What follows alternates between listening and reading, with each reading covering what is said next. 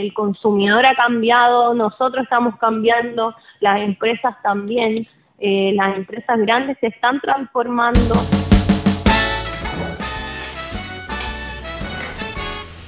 Sí, parece que tengo todo. Hoy me pillaron grabando. Efectivamente, aquí estamos. Ya tengo listo el micrófono, los audífonos, mi deliciosa tacita de café y mientras estoy esperando a mi próximo invitado. Bienvenidos y bienvenidas a esta nueva edición de La Otra Mirada. I'm in need of advice.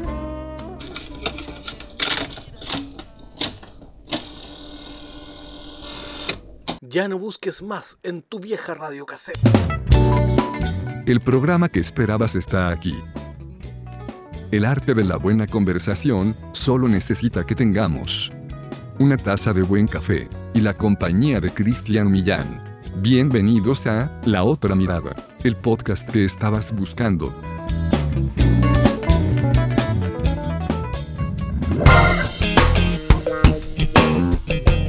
Bienvenidas y bienvenidos al episodio número 9 de La Otra Mirada, el podcast. Contentos estamos esta fría tarde en Santiago. Eh, estamos grabando, ya lo saben, desde la ciudad de Santiago de Chile. Mi nombre es Cristian Millán y seguimos por estos lados haciendo la otra mirada.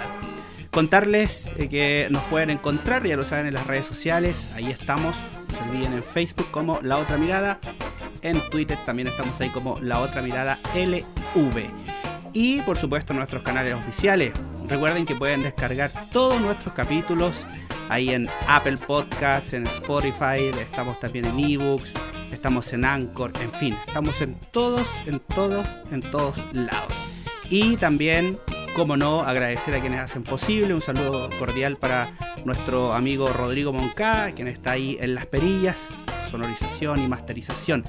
Un abrazo también para él. Y esta semana saludar a unos nuevos amigos, nuevos patrocinadores que se suman, ¿no? Eh, se trata de los amigos de accesibilidad digital por una accesibilidad universal para todas y todos. Eh, aprovechar de comentar ahí que estamos organizando masterclass, tenemos cursos, talleres, formaciones, en fin, todo vinculado con la accesibilidad. Creemos que la alfabetización digital es fundamental para las personas con y sin discapacidad. Así que buenísimo. Nos puedes encontrar en Facebook y Instagram, ahí estamos como eh, accesibilidad digital. De a poquito estamos ahí eh, haciéndonos de algunas amigas y amigos en las redes. Saludos también para los chicos de Radio Generación Inclusiva. Recuerden que vamos todos los lunes entre 20 y 21 horas. Los pueden escuchar ahí en generacioninclusiva.cl. Y nosotros comenzamos porque hoy día se viene un tema súper, súper interesante atentos con esto, ¿ah? porque se viene el mundo del emprendimiento, el groucho, el cannabis, todo eso lo vamos a conversar en este capítulo 9 de La Otra Mirada. Bienvenidas y bienvenidos. La otra mirada es presentado por Vegan Talk, productos artesanales veganos. Síguenos en Instagram como Vegan Talk. Somos inspiración y sabor. Y luego de escuchar nuestra presentación habitual, ahí aprovechamos de saludar a nuestros patrocinadores.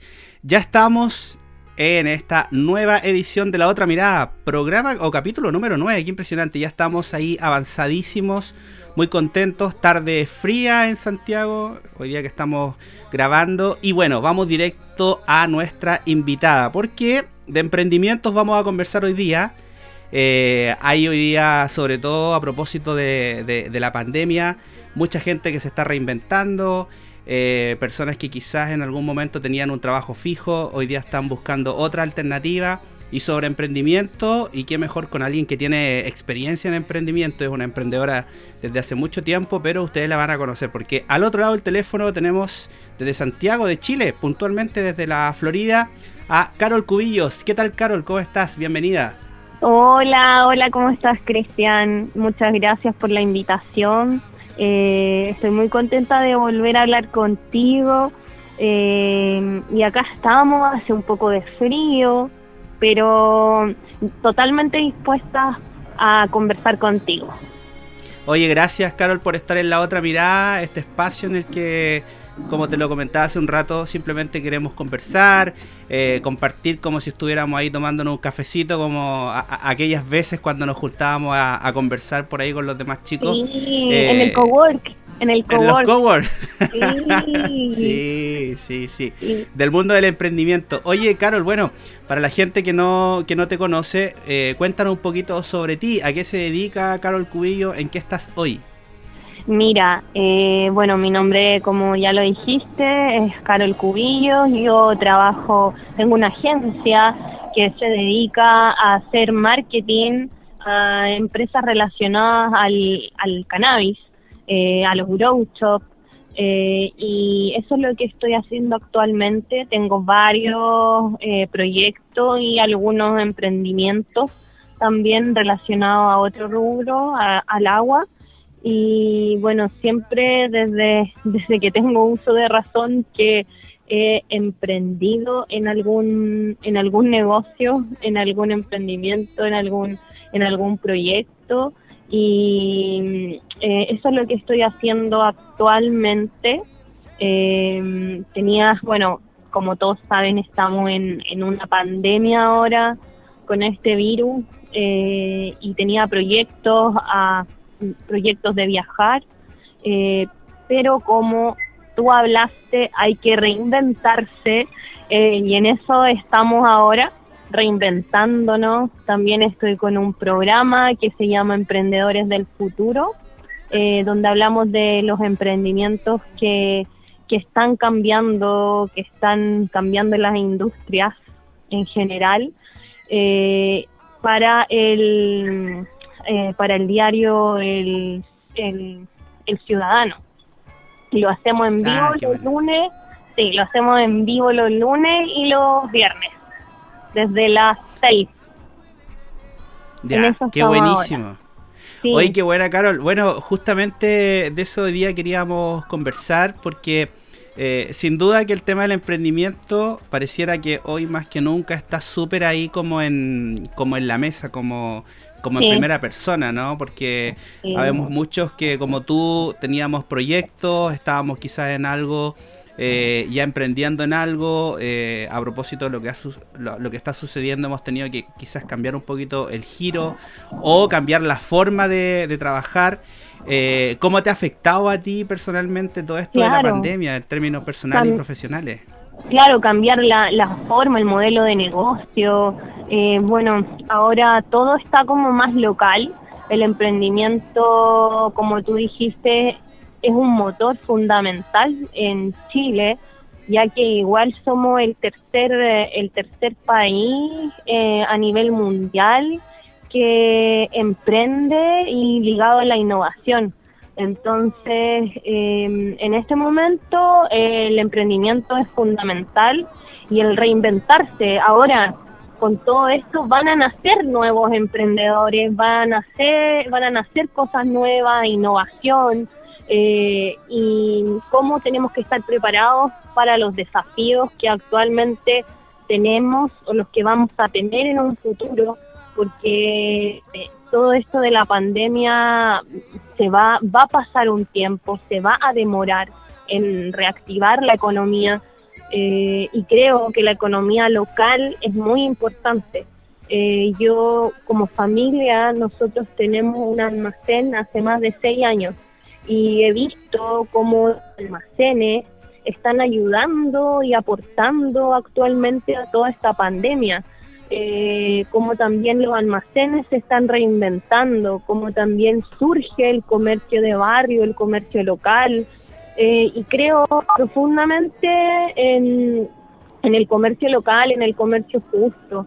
Eh, creo que eso puede transformar eh, y hacer una comunidad mucho más humana, más cordial entre nosotros. Y bueno, me reinventé también, todo lo estoy haciendo más local y ocupando las herramientas digitales, o sea, las herramientas digitales llegan a todo el mundo. Eh, lo que yo hago por un lado con empresas relacionadas a los grow al cannabis, todas, la mayoría con las que yo trabajo son de afuera y conocen mi trabajo por las redes sociales, por el internet, Em, y eso es lo que yo en este momento estoy reinventándome, estructurando, creo que es un momento para, para eso, para estructurarse, para pensar, para replantear nuestros negocios, ordenarlos. Eh, siento que los emprendedores de repente tenemos muchas ideas y nos cuesta eh, aterrizarlas un poco. Entonces siento que mm. este es un momento para, para eso, para replantearnos. Sí, bueno, el, el, momento que estamos viviendo sin duda que es súper complejo, pero también si, si, lo pudiéramos mirar desde otra desde el otro lado quizá también es una tremenda oportunidad no como tú muy bien dices eh, hoy día eh, pareciera que la alfabetización digital es súper importante eh, pareciera que los emprendedores incluso las grandes empresas también han tenido que reinventarse porque si no estás en, las redes parece que no existe y hoy día más que nunca este comercio como más electrónico, ¿no? Esta economía eh, que ya se va mucho, mucho, mucho, se ha ido muchísimo a lo digital, parece que se está tomando como el, el, control, ¿no? Como que está tomando el control de, de, lo que uno puede hacer a nivel nacional e internacional. Sí, es que mira, imagínate que ahora todos no, no podemos eh, relacionarnos, no podemos eh, tener contacto eh, físico. Eh, entonces las empresas y los pequeños, desde la pequeña empresa hasta la empresa más alta, ha bajado sus ventas. y, eso es netamente porque no podemos salir. Entonces, eso de digitalizar nuestros negocios es sumamente importante, se ha hecho fundamental eh, que la gente comience a digitalizarse aún más, porque si bien la mayoría de las personas saben eh, cómo hacerse un Facebook, Instagram, eh, pero no no manejan no, no manejan la parte de estrategia la parte de promoción que hay detrás de, todo esto, de cómo vender eh, a través de Internet, porque no es solo subir un producto y decir, vendo, vendo, eh, vendo alcohol gel y a cada rato subir cosas de venta, no, también eh, hay un cliente que ha cambiado también, un cliente mucho más inteligente, eh, están los millennials también, que son otro tipo de clientes y que cada vez eh, son más los emprendedores y los clientes millennials. O sea, eh, hay que hablar también de eso. El, consumidor ha cambiado, nosotros estamos cambiando, las empresas también. Eh, las empresas grandes se están transformando, están mirando a los emprendedores cómo lo están haciendo y le están copiando los modelos. Porque ven y visualizan qué es para dónde va el mundo porque el cliente también quiere, hay clientes que no quieren tener productos que son testeados en animales, hay clientes que prefieren productos con economía circular, hay, hay, hay eh, un cliente mucho más consciente. Entonces creo que todo esto eh, nos está ayudando a transformar más rápido, porque sí venía una transformación, pero esto de la pandemia está acelerando eh, todo lo que está pasando. Entonces, está acelerando esta transformación. Eh, mm, y, nos ha ido, como que nos ha ido forzando eh, a todos a replantearnos, a digitalizarnos, a emprender. Van a nacer muchos emprendimientos nuevos con todo esto. Entonces, como dices tú, es una nueva oportunidad para todos. Qué, curioso te decía porque el, la otra vez también tuvimos a uno de nuestros invitados y también nos comentaba un poco lo mismo, a esta sensación de como que se aceleró bastante más esta esto como que como que como este estallido digital por llamarlo así y, claramente a, muchos los pilló así como con, muy poquita información y hoy día también yo coincido contigo ¿ah? yo creo que hoy día eh, más que la venta así como dura Hoy día eh, hay clientes que, apuestan por un contenido de valor, o sea, que no es como, oye, yo solo te vendo esto, sino que es como la entrega de información, contenidos que sean interesantes. Eh, la gente valora mucho eso. Hoy día es como una, como una economía más consciente, ¿no? y también pasa eh, cuando uno elige un trabajo, o sea, los millennials ya no eligen cualquier trabajo, ya eligen un trabajo que ojalá sea remoto, eh, que se trabaje pocos días físicamente, eh, que sea digital porque le permite tener libertad y ojalá que fuera un trabajo que a ellos les guste. cuando antes eso era impensado. Eh, entonces la, la, digitalización llegó para cambiar, eh, para cambiar totalmente nuestra vida. O sea, desde el trabajo, desde la compra, desde la comunicación con mis clientes eh, o con mis seguidores, dependiendo si yo tengo una marca personal o tengo una empresa. Yo primero comencé como una marca personal y después me fui transformando en una empresa eh, y, gracias a esa marca personal que, que fui eh, construyendo eh, o formando, llegué a otros países y a otros lugares y pude y pude hablar de lo, que hago y creo que la digitalización viene a cambiarlo todo y nos va a ayudar nos va a ayudar a mejorar nuestra calidad de vida hay mucha gente que la ve como una enemiga como que la ve algo malo, hoy no vamos a tener trabajos. No, no es que no vayamos a tener trabajos, es que nuestros trabajos van a cambiar y van a sufrir una transformación, por lo menos eso es lo que yo creo. Eh, hay muchas personas que lo digital les ayuda eh, y en las empresas también.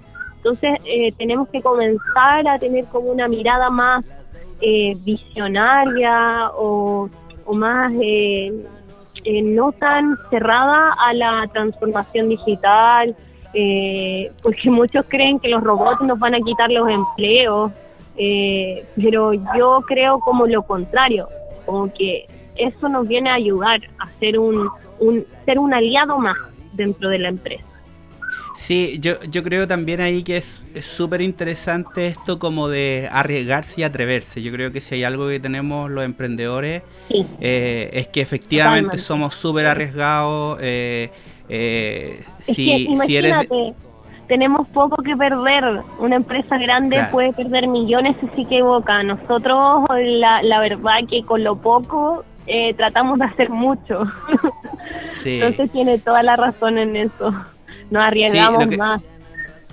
Sí, y, yo creo también que ahí, ahí justamente está como este cambio de paradigma, ¿no? De que seguramente hay mucha gente que tiene mucho miedo porque, claro, eh, somos súper distintos eh, todos los seres humanos y hay gente a la que le gusta o la que se siente más cómoda en esa zona de confort, que es como el sueldo a fin de mes, con eso estoy tranquilo.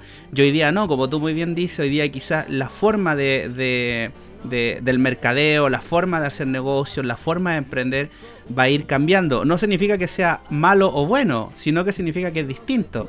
Y como vamos ya, ya nos subimos a este carro, eh, o te subes al carro o te quedas abajo del carro, entonces la reinvención parece que ya, eh, ya es, un, es un hecho. Es un hecho y es algo que tenemos que eh, incluir dentro de nuestro, como de nuestros chips de de vida, de cabeza y de empresa.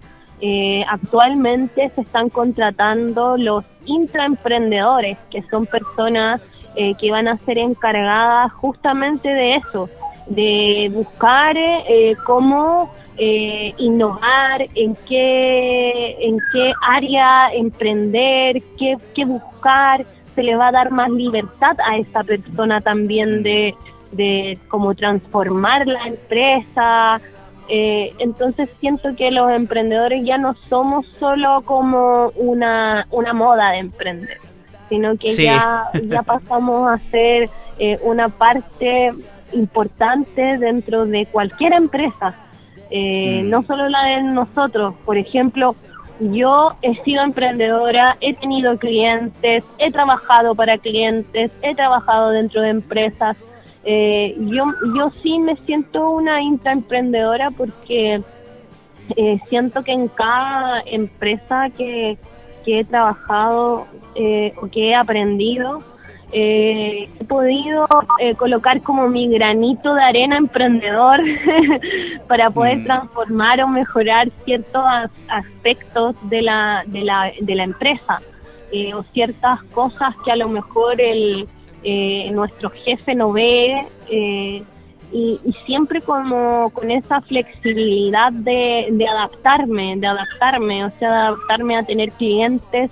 a yo emprender, eh, a viajar, a estar ahora encerrada, como que esa tenemos que tener como esa flexibilidad eh, para mm, eh, para emprender, para innovar y en nuestra vida. O sea, yo el emprendimiento me lo tomo como como que fuera mi vida entera. Siento que yo emprendo en cada cosa que hago. Sí, que es como, es como un estilo de vida. Oye, Sí. qué interesante, eh, Carol. De verdad que me, me, me gustaría que a la vuelta del, del corte, vamos a hacer ahora el, el corte, y a la vuelta me gustaría que habláramos justamente de esto, de tu emprendimiento, del Grow Shop. Es un tema súper interesante Sí, y eh, hay varias cosas que me gustaría preguntarte, pero eso al regreso del corte, ¿te parece? sí, muchas gracias, me parece. Entonces nosotros hacemos un alto y ya estamos de regreso. Interesantes invitados. Bien, gracias a Dios. Acá estamos a cuarentenada total. compartir, que podemos hacer los podcasts, que podemos comer rico o darnos el tiempo para cocinar mejor. Ay, es que yo me estoy tomando aquí mi tecito. Situaciones de la vida diaria.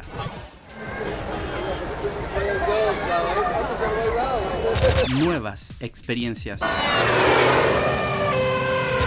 Esto y mucho más podrás escuchar cada semana en un nuevo capítulo de La Otra Mirada, el podcast. Escúchanos en Spotify y en las principales plataformas de podcast. La Otra Mirada, el mundo observado con nuevos ojos.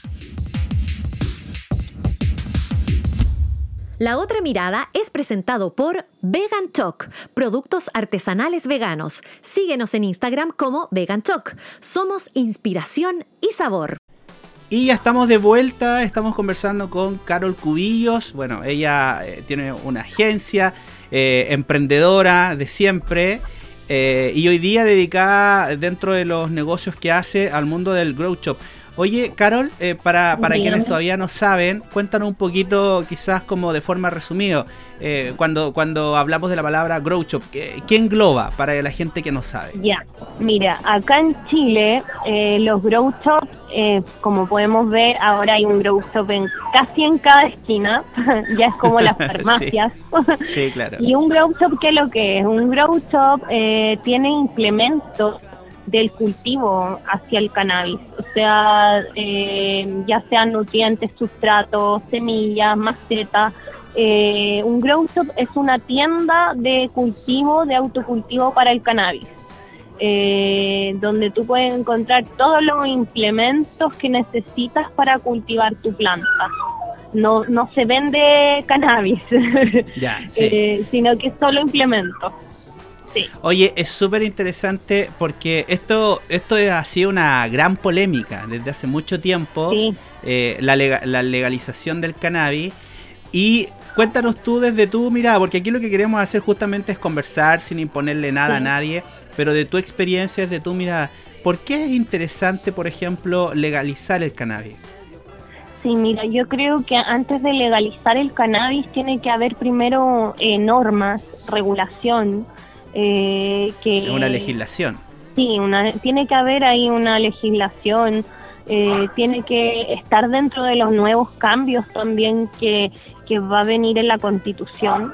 Eh, nosotros hicimos un, ca- un cabildo eh, canábico eh, donde, donde agrupamos a muchas personas que eran consumidores de cannabis eh, y ellos nos decían lo que, lo que querían, lo que les parecía. Eh, y fue muy interesante ver la, convocatoria, llegaron más de 500 personas, tuvimos una, una semana para difusión del evento y, y la gente quiere regula- regulación, quiere, quiere también que el cannabis eh, sea investigado, el área científica eh, me llamó mucho la atención que la gente le importa mucho eso. No es que solo sea fumar por fumar o recreativo, eh, quedar volado, no. Eh, la Mm. gente le interesa mucho el área medicinal eh, y creo que es como lo es, es una una de las áreas más eh, importantes en mi punto de vista eh, que deberían tomar en serio tomarse en serio o sea hay muchas ah, investigaciones de científicos de universidades eh, y no son avaladas y me parece muy extraño porque si son científicos y son universidades, ¿por qué estas investigaciones no son avaladas o no son tomadas Carol, en cuenta? Cuando, cuando hablamos de, de cannabis o, o de marihuana, podría ser, hay un prejuicio súper grande en la gente. Sí. Eh, estoy in- intentando como interpretar a las personas. Cuando hablamos de, de, mm, de marihuana o de consumo, eh, yo creo que la gran mayoría de la gente, por ignorancia o porque Sí. simplemente no está de acuerdo, se le viene la típica imagen del, de este, del drogadicto que está en la esquina, ¿no? De la persona, Claro. eh, como decimos en Chile, como el, el- el angustiado. Pero hay que decir que no es así. Hay que decir que la cannabis, tras eso, tiene tremendos beneficios que de hecho están comprobados. O sea, que hay, incluso existe en otros países esta, esta alternativa eh, medicinal. ¿Por qué tú crees que todavía en el 2020 seguimos con esos prejuicios tan, tan arcaicos Eh, como de, de, de- de- de la drogadicción necesariamente vinculada a- a- al, al al, consumo al del cannabis. Eh, mira, lo que pasa es que hubo también una publicidad en los medios, una publicidad eh, política de inculcar dentro de la educación también desde muy pequeños que el cannabis mataba neuronas, cuando lo que mataba neuronas era lo que le colocaban al cannabis los narcotraficantes. Eh, porque porque dónde conseguía el cannabis dónde se conseguía antes el cannabis del narcotráfico el narcotráfico lo mezclaba y eso claramente es lo que te mata las neuronas. Acá lo que no te mata las neuronas es el autocultivo. Ahí tú tienes una una planta sagrada natural sin químicos sin imagínate que hasta Coca-Cola le ponen le colocaban. Entonces era era obvio que, que era mala en esos tiempos Eh, y, y ahora eso cambió. Y cambió ¿por qué? porque la gente se educó. El internet también ayudó mucho a eso. Ayudó mucho al, culti- al cultivador a, a saber cómo cómo plantar eh, el cannabis.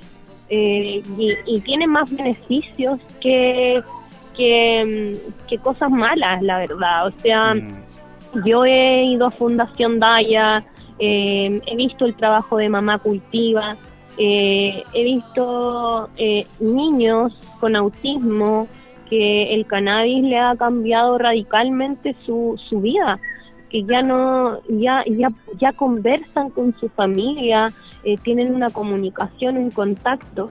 Entonces siento que todos esos prejuicios vienen de antes, de, de muy atrás. Eh, nacieron por la prohibición, netamente. Todos esos prejuicios y conceptos eh, nacieron de la prohibición eh, que nos inculcó la política. Yo la verdad no, no sé por qué tanta mala a la planta. si es una planta que verdad lo único que hace es eh, entregarnos lo mejor que tiene, porque no solamente en lo medicinal, también en lo sustentable. Eh, Claro. Y sabemos que ahora estamos en, en un riesgo con la contaminación y el cannabis también puede eh, ayudar a esa problemática. Eh, lo que pasa es que la gente no lo sabe, no está muy informada o no le interesa. Igual hay muchas plantas, hay otras plantas también que, que están prohibidas, no sé, los hongos, y que tienen eh, propiedades curativas, que te ayudan a la Mm. depresión. Entonces, ¿por qué yo hago ilegal una planta? Es como que le dijera a un pájaro, ¿sabes qué? Eh, no vueles. Es prohibido volar. Tienes prohibido entonces, volar, claro. Sí, entonces, Mm. por lo menos mi punto de vista va a un punto también de, de humanidad. Si yo tengo eh, en mis manos una planta que va a beneficiar a alguien que tiene cáncer y que le va a aliviar sus dolores, les va a aliviar eh, le va a cambiar su estilo de vida, ¿por qué no pienso yo para prohibirle eso a esa persona que no cultive? Oye, Carol, bueno, sí, disculpa, bueno, convengamos un par de cosas, convengamos que lo que tú decías hace un rato de, del narco, bueno, eh, digamos que hoy día se sigue haciendo, o sea, sigue habiendo gente que aprovecha eso y que seguramente le, le pone cuánta cosa se le ocurre simplemente con el autocultivo. Claro, es por eso, eso es lo que te, ese, ahí quería hacer énfasis, porque Claro, es súper interesante porque en el fondo cuando tú me hablas de este cabildo, eh, de esto que ustedes hacen, en el fondo no se trata como de que sí, que esto se vuelva como, no sé, como que cada uno consuma todo lo que quiere, compra donde quiere. No, tú hablas de, de que están interesados en que haya una legislación, de que están interesados quizás que haya... Claro, que haya una regular, que, haya una regulación, que haya justamente fondos eh, asociados a investigación, a beneficio.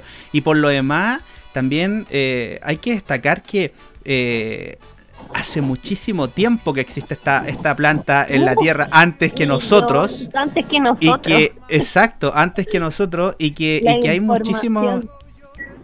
Sí, y que hay mucha gente que la usaba, ¿no? Los sabios, nuestros sabios, nuestro, nuestro pueblo originario, eh, que la utilizaban y que, y que pareciera súper curioso. Y que pareciera súper curioso que, que se disculpa, es que te decía que te parece súper curioso que se permitan otras drogas que causan más eh, daño incluso, no que sean drogas lícitas, pero que simplemente es porque es un tremendo negocio para la industria y que, y que alguien venga como a, a, prohibir una planta, a mí me parece que, sin, sin querer incidir en, en, lo que estamos diciendo, simplemente estamos hablando de el punto de vista de cada uno, pero me parece a mí que es una desproporción, ¿no?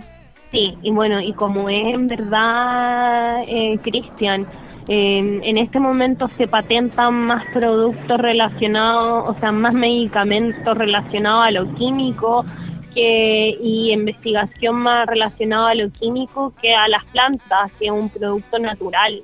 Eh, y lo que hacen los químicos ya lo sabemos, todas las contraindicaciones que tienen. Hay que decir que la única contraindicación del cannabis eh, es como que te, que te da ese subidón o sea, esa es como mm. la única contraindicación y que para algunos es muy bueno eso.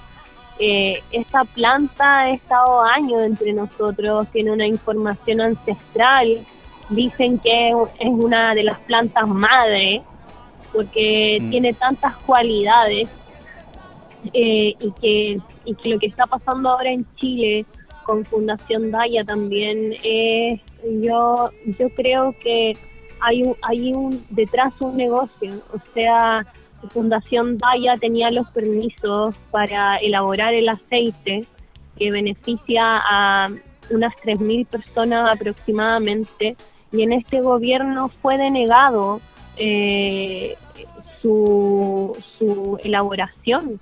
Eh, pero sí se la vieron a una a una a un a una eh, ay, a una farmacia, a un fármaco. Claro, sí. Le dieron el, el, permiso y Daya lo vendía a, 45 mil pesos y esto lo están vendiendo a 600 mil pesos.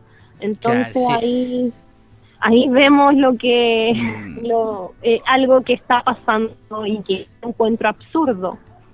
Sí, bueno, para la gente que nos escucha, porque hay muchísima gente que nos escucha, eh, que, no sé, de Colombia, de Estados Unidos, de México, eh, aclarar un poquito respecto a Fundación Daya, ¿no? Digamos que la Fundación Daya cumplía un rol súper eh, de, de, ayuda para, la, para las personas, como para apalear ciertas enfermedades eh, con, con el tratamiento de cannabis, ¿no?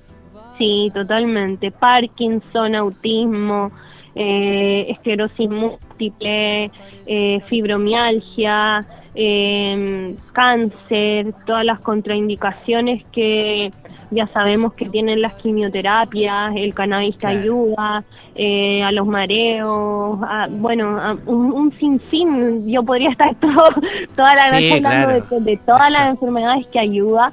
Eh, y Fundación Daya eh, tenía muchos pacientes que estaban recetados y diagnosticados.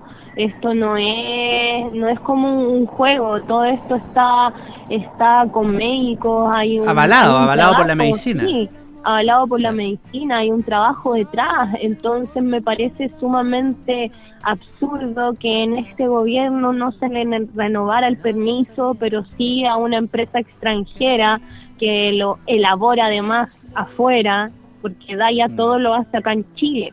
Entonces, eh, debe haber ahí, no, no quiero insinuar, pero eh, las cosas están ahí y hablan por sí solas. Sí, algún interés por ahí creado debe Sí. haber. A, a mí, a mí me parece sí increíble, a mí me parece increíble, por ejemplo, que en Chile, eh, para que la gente que está afuera se haga una idea, eh, con un ejemplo súper gráfico, un, un medicamento que en España cuesta 4 mil pesos, aquí cuesta 40 mil. O sea, que, que no es, que no es posible que de verdad eh, eh, la- finalmente las farmacéuticas nos cobren cantidades estratosféricas. Y eso no solo en este gobierno, ¿ah? yo aclaro eso, eso, eso es de muchos gobiernos, si es Desde que no de todos. Eso sí. Y eso ha sido de siempre, por lo menos aquí a nivel, a nivel de país. Sí. Y eso me parece a mí que es algo impresentable. O sea, de hecho, eso también es parte de este estallido social que tuvimos y que está sucediendo también en muchos países porque yo eh, recojo un poco tus palabras de, de- de la primera parte, Carol.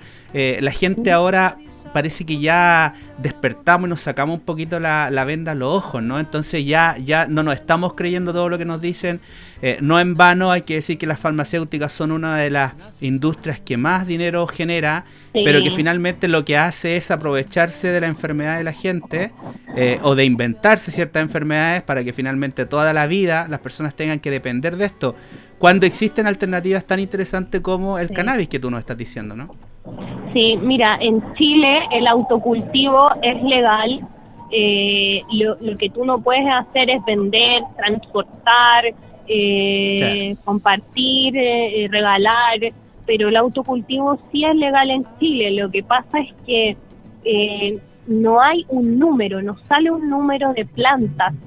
Eh, entonces cuando viene y llega un carabinero a tu casa y ve y dice, ah, no, acá hay 10 plantas, eh, no, estás traficando.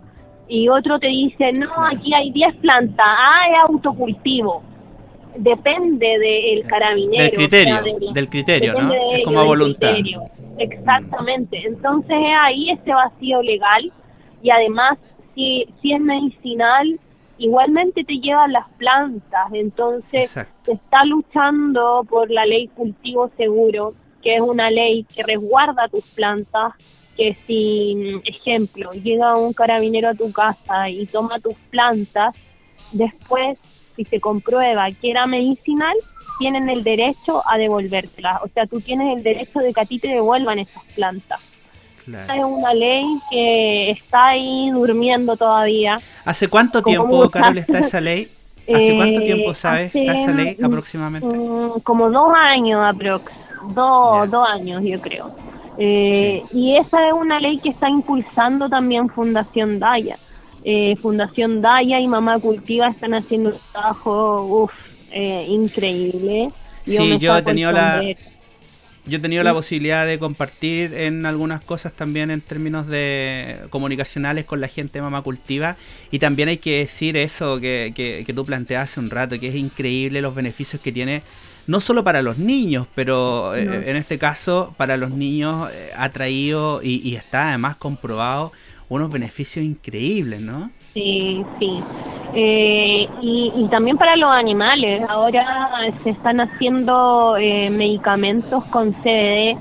El CBD es otra, es como otra, otra partícula, otra propiedad del, del cannabis, que es la que trae lo- lo- los beneficios antiinflamatorios.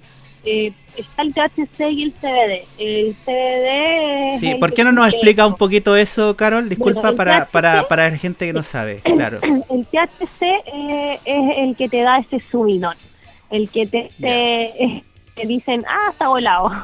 El que genera Eh, este efecto como sí, de, este de sensación de, de- de placer, ¿no? Como, sí, que te genera este efecto psicoactivo.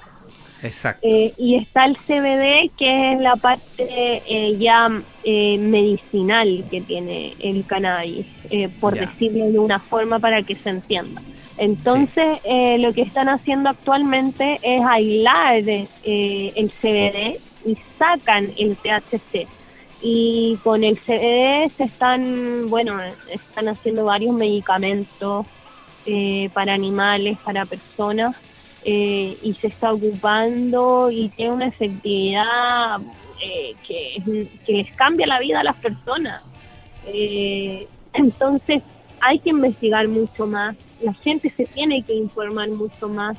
Eh, somos muchos los que consumimos eh, recreacionalmente, pero también consumimos porque tenemos insomnio, porque estamos mm. estresados.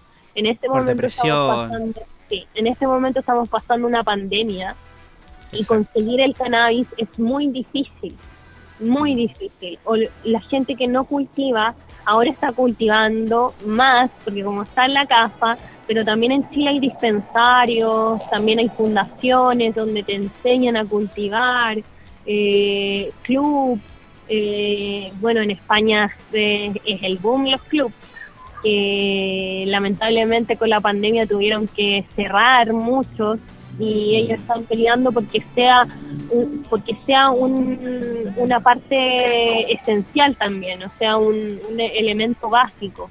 ¿Por qué? Porque en el encierro te causa mucho estrés y el CBD baja la ansiedad. Sí, el CBD tiene tiene eh, ayuda al estrés.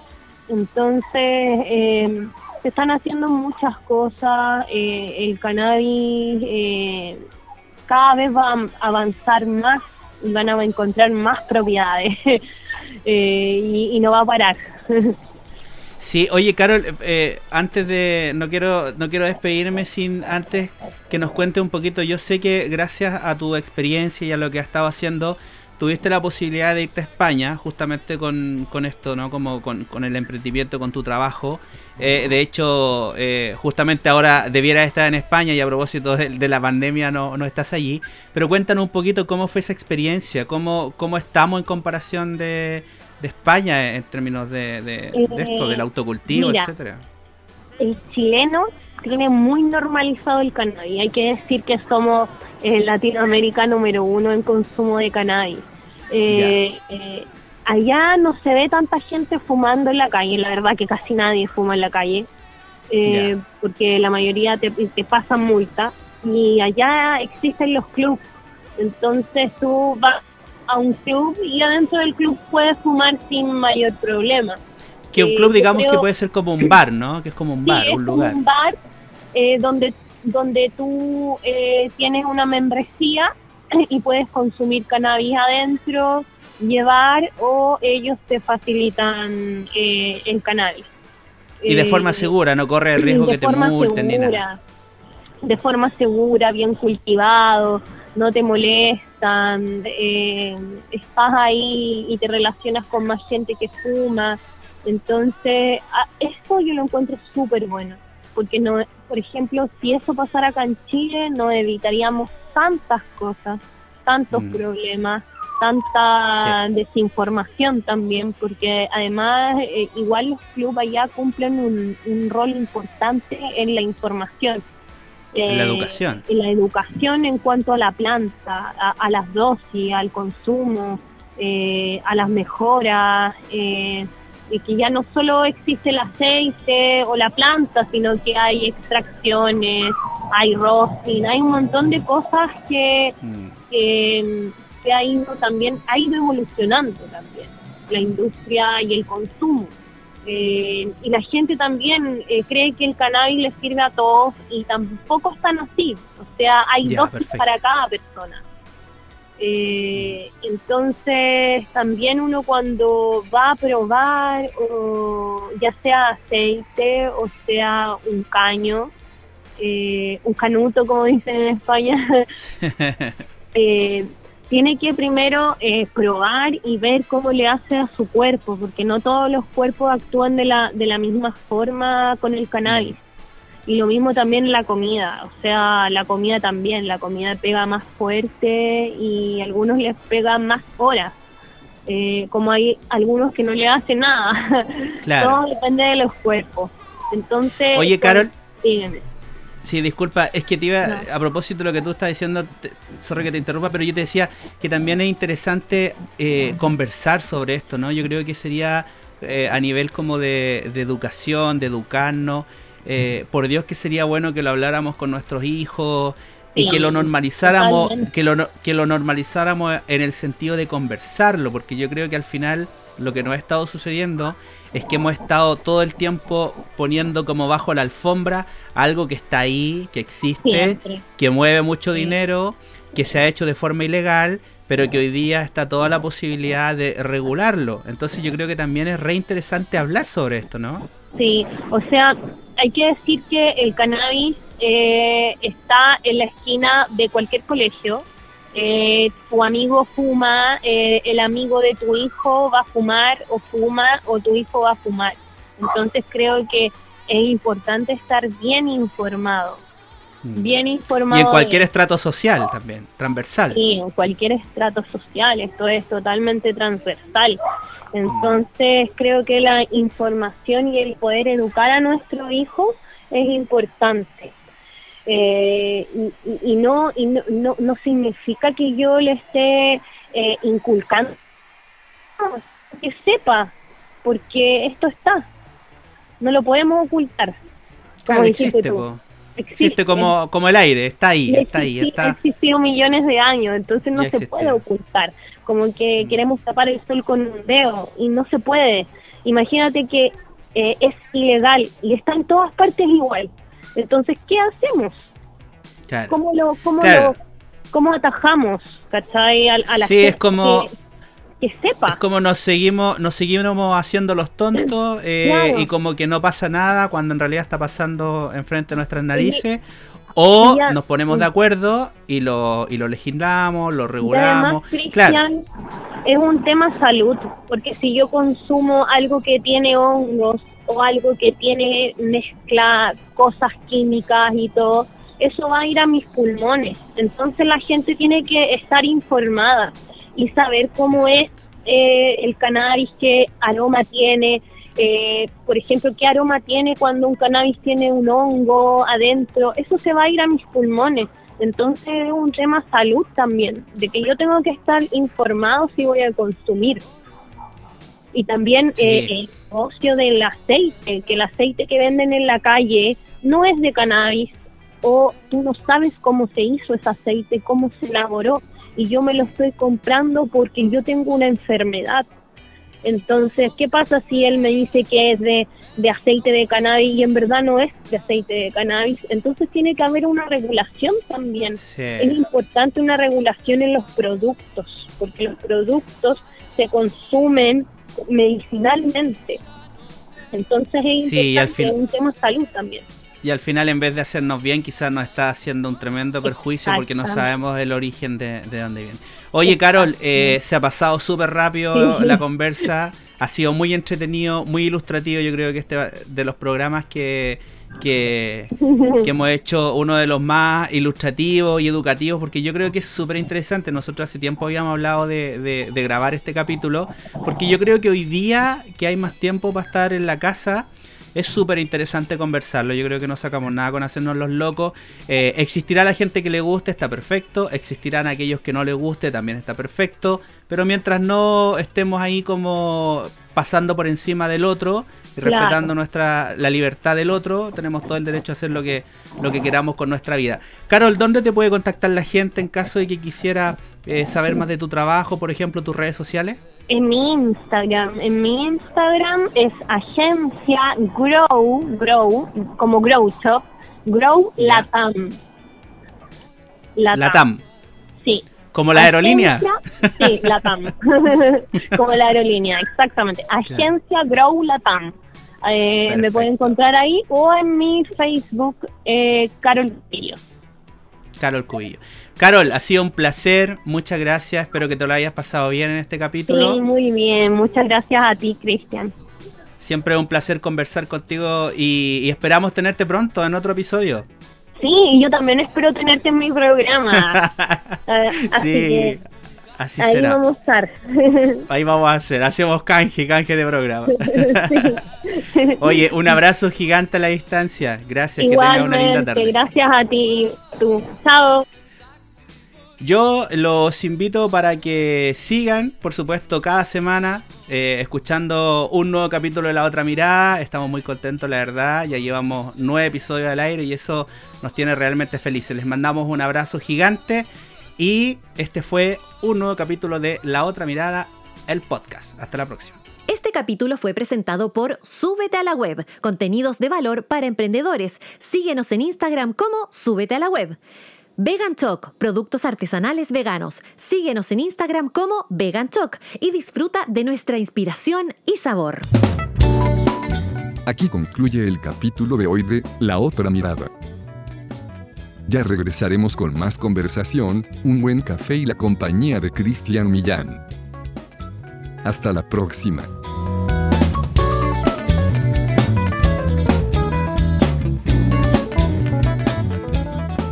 Las opiniones vertidas en este capítulo son de exclusiva responsabilidad de quienes las emiten y no representan necesariamente el pensamiento de La Otra Mirada, el podcast.